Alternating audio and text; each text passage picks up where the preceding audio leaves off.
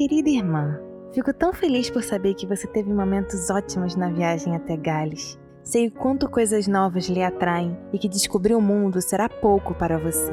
Então, me agrada muito saber que pode encontrar grandes prazeres em pequenas situações e coisas. Eu estou muito bem. A Escócia é o lugar mais lindo de todo o reino. Desculpa se estou repetindo isso pela centésima vez. Estou vivendo os melhores momentos de minha vida aqui.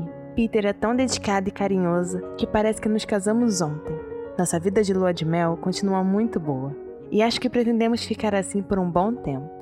A família dele me trata com tanto amor e carinho que parece que sempre vivi aqui. Mamãe me mandou uma carta recentemente. Você sabe que o que ela fez no meu casamento ainda está presente em minha mente mas decidi voltar a tratá-la normalmente. Afinal de contas, ela é minha mãe e só pensou e pensa no meu bem, apesar de às vezes eu não entender muito bem o que ela deseja com algumas de suas ações. É uma grande pena não ter conseguido ir no aniversário de John. Sinto falta dele e da risada calorosa de Nora. Você é muito abençoada por tê-los por perto sempre. Mas lhe prometo que assim que tivermos um tempo, eu e Peter iremos até aí. Quero abraçar meus sobrinhos e ver minhas irmãs mais velhas. Sinto muita falta de nossas tardes juntas. Me conte todas as novidades que tiver. Quero saber como andam as coisas em Surrey. Também me fale de Mary. Como ela saiu da escola, tenho certeza que mamãe vai focar no debut e no casamento dela o mais rápido que puder. A faça-me escrever mais. Sei que isso é difícil, que ela também não escreve para vocês, mas não podemos deixar a caçula se afastar tanto assim de nós.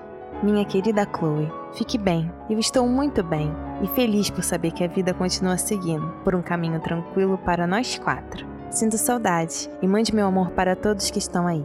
Com todo o carinho do mundo, Jenny.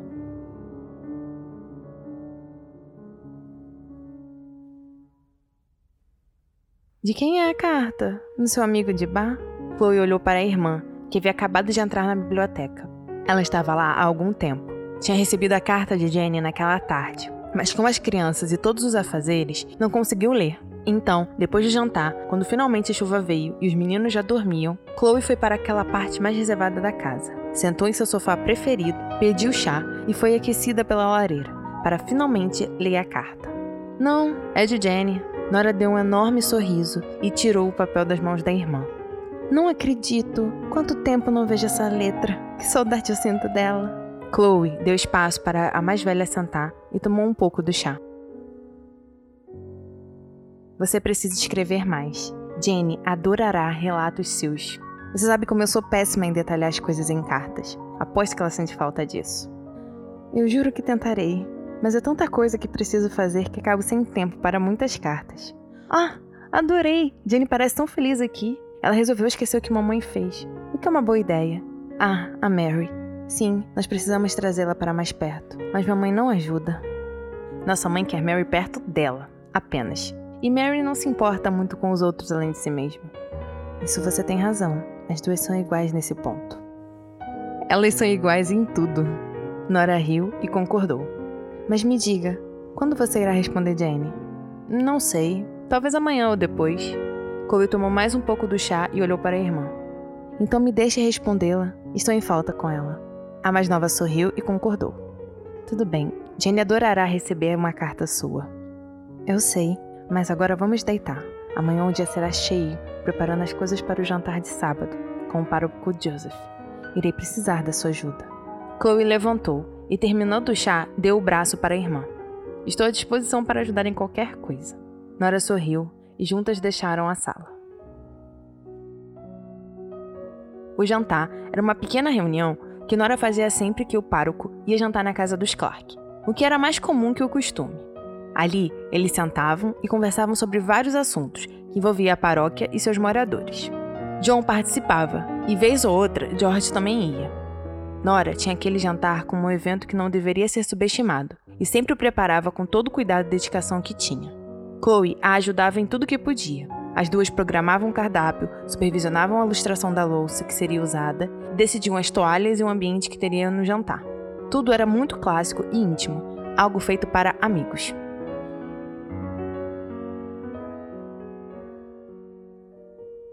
Naquele dia de sábado, o pároco Joseph chegou na hora exata do pequeno evento. Ele veio na carruagem dos Clark. Agradeceu muito por aquele ato solidário, o que foi recebido com muito gosto por Nora e por John.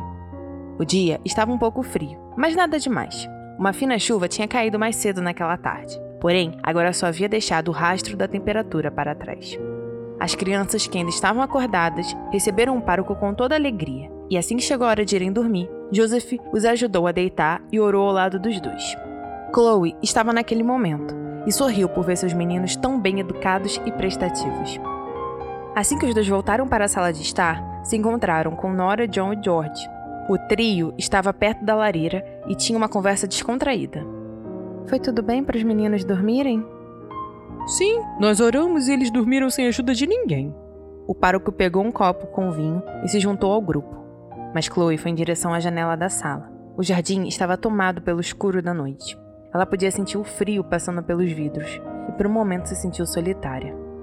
Chloe, tudo bem? Nora estava ao seu lado. A irmã tinha um belo sorriso e o penteado deixava seus cabelos claros cheio de cachos, a que a tornava mais bonita. Sim, só vim olhar à noite. Não fique aqui sozinha. Venha. Daqui a pouco os Fosters vão chegar e os Taylors também. Ela pegou da mão de Chloe e a aproximou do quente da lareira. Você pretende ficar quanto tempo por aqui, senhorita Chloe? A Griffith olhou para Joseph e sorriu. Pretendo ficar por um bom tempo. Isso será maravilhoso. Todos gostam de tê-la por perto. Os Foster chegaram junto com os Taylors. O grupo estava finalmente completo e cheio de alegria. Era uma reunião para adultos e as crianças já estavam na cama. Todos puderam sentar e relaxar. As damas conversavam sobre assuntos em comum e tranquilos. Os homens preferiam falar sobre trabalho e terras, que não era um assunto chato, mas algo que as mulheres não tinham muito interesse. O jantar foi servido e todos se dirigiram para a sala adjacente. Riam e conversavam. Era o momento certo para todo aquele encontro. Tudo estava correndo como planejado. Chloe estava sentada ao lado da irmã, que ficava na cabeceira oposta ao marido, e tinha em frente a senhora Foster, e ao lado a Taylor. Todas riam e conversavam, assim como os companheiros. Era uma boa atmosfera. Pensei em fazermos um piquenique daqui a alguns dias. Todos olharam para a Nora, que tomava sua bebida distraidamente. Estavam surpresos com aquela afirmação inesperada. Que ideia maravilhosa! A senhora Foster sorriu e deu rápidas palmas. Um piquenique? Onde? E para quem? Chloe olhou para a irmã e a esperou responder. Para o nosso ciclo de amizade. Chamaríamos os Davis também. Pequena Ashley precisa ter momentos assim. E faríamos aqui mesmo? O marido a olhou e Nora sorriu. Não, faríamos em Baldwin. Todos olharam para George, que tinha acabado de pegar em seu copo com vinho. O Hamilton trocou olhares com o amigo, depois de um educado sorriso. Se todos concordarem, minhas terras estarão à disposição para fazermos essa pequena reunião. Nora sorriu e segurou na mão de Chloe. Acho que todos concordamos, não é? As senhoras Taylor e Foster disseram que sim, e seus maridos soltaram humoradas risadas. Então, ótimo!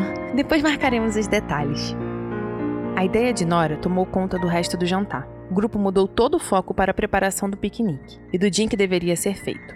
Segundo a senhora Foster, seria melhor no próximo domingo, mas a Clark achava melhor ser no domingo seguinte, pois teriam mais tempo para se organizarem e traçarem um plano se o tempo mudasse. Elas só conversaram sobre aquilo, o que por um lado foi engraçado, mas o que Chloe não tinha conseguido entender era como a irmã tinha tido aquela ideia. Não era algo ruim. Ela não iria nesse piquenique e falaria isso depois para Nora. Mas mesmo assim, parecia que a reunião das terras de George tinha surgido do nada na cabeça da Clark. Nora, o que, que você está planejando com isso? A irmã a olhou e sorriu. Deu mais uma cena de adeus às carruagens dos Taylors e dos Fosters e entrou na casa. Nada.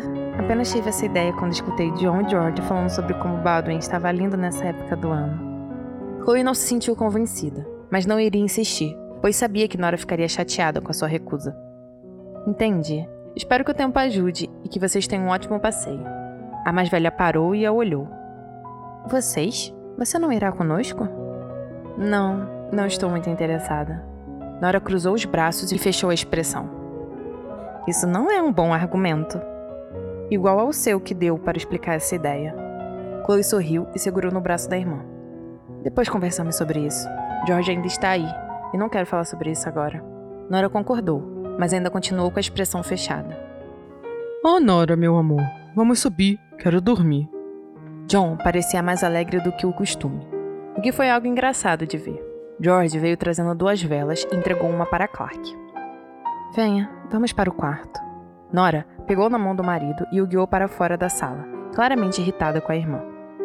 Quer que eu o leve até a saída? Chloe olhou para George e esperou a negativa dele. Não, eu não vou embora hoje. John me pediu para dormir aqui. Ela arrumou a postura e procurou o sino para chamar o mordomo. Então vou chamar os criados para te levarem ao quarto. Ele a olhou e riu. Não precisa. Eu sei onde fica. Não é como se fosse dormir aqui pela primeira vez. Chloe o olhou e deu um sorriso educado. Então posso me retirar. Ela se virou para ir em direção às escadas, mas um pigarreio de George a fez parar e se virar para ele. Você irá no escuro? Essa é como minha casa. Não preciso de vela para ser guiada. Boa noite. E saiu, o deixando para trás.